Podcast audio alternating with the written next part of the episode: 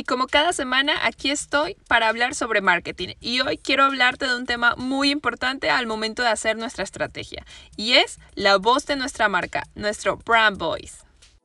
Cuando hablamos de tu marca, negocio o proyecto, todo cuenta.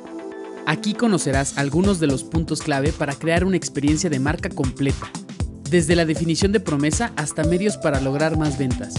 Platicaremos de miles de temas que seguro te interesarán. Acompáñanos en un diálogo breve, casual y divertido, pero que nos tomamos muy en serio. Te damos la bienvenida a tu podcast. Todo cuenta. Este fin de semana fue workshop online Dale personalidad a tu marca y la verdad he quedado encantada con la dinámica que tuvimos entre todos los participantes. Y es que uno de los temas, el cual traigo el día de hoy aquí al podcast, que llamó mi atención y la de los participantes, fue sobre la importancia de la humanización de su marca para poder así transmitir todo lo que ésta representa y poder exponerla en toda nuestra línea de comunicación. Y de seguro algunos de los que me están escuchando dirán, humanizar tu marca, post de marca, ¿what? Sí, lo sé. Cuando no estás familiarizado con los términos puede confundir un poco a las personas. Por ello, el día de hoy profundizaremos en este tema.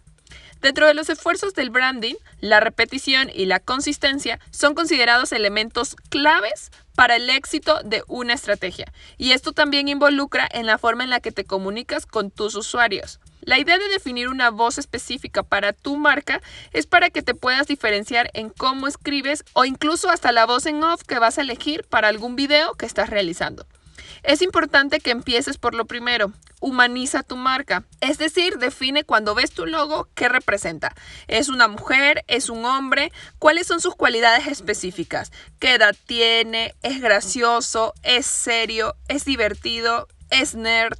Todos estos detalles se deben de ver reflejados en la forma en la que escribes los copies o, como, si les dices pie de foto, los pies de foto o en el mensaje incluso que le respondes al momento que un usuario toma contacto a través de un inbox o un mensaje ya sea por Instagram, Facebook, hasta incluso en un email. Los cuatro ejes centrales que debes definir al momento en que ya tienes estas características claras sobre la humanización de tu marca es ¿Cuál va a ser su carácter? Este puede ir desde lo amigable hasta lo profesional. ¿Cuál será su tono?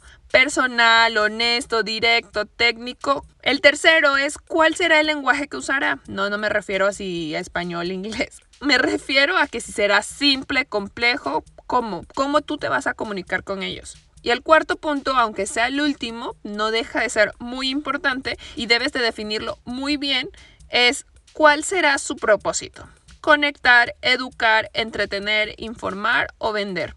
Y probablemente me vas a decir, María José, pues obviamente el objetivo de todos es vender, pero no es lo mismo que tú vendas a través de la educación y que la venta sea un resultado de todo lo que tú tienes contacto y conexión con tus usuarios, a que seas un vendedor parlanchín que todo el tiempo está vendiendo. No está mal, solamente tienes que dejar muy claro cuál va a ser el propósito de tu voz de marca.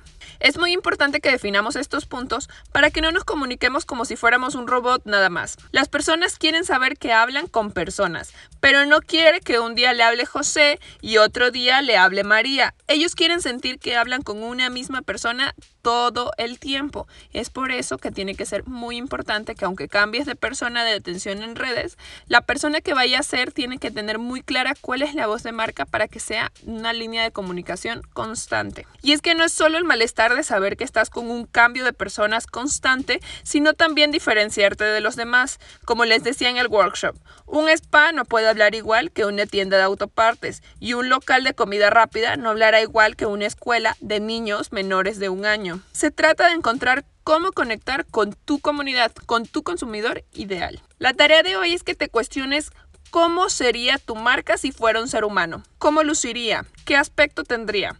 De acuerdo a lo que obtengas de esto, empieza a pensar cuál será su tono, carácter, lenguaje y propósito.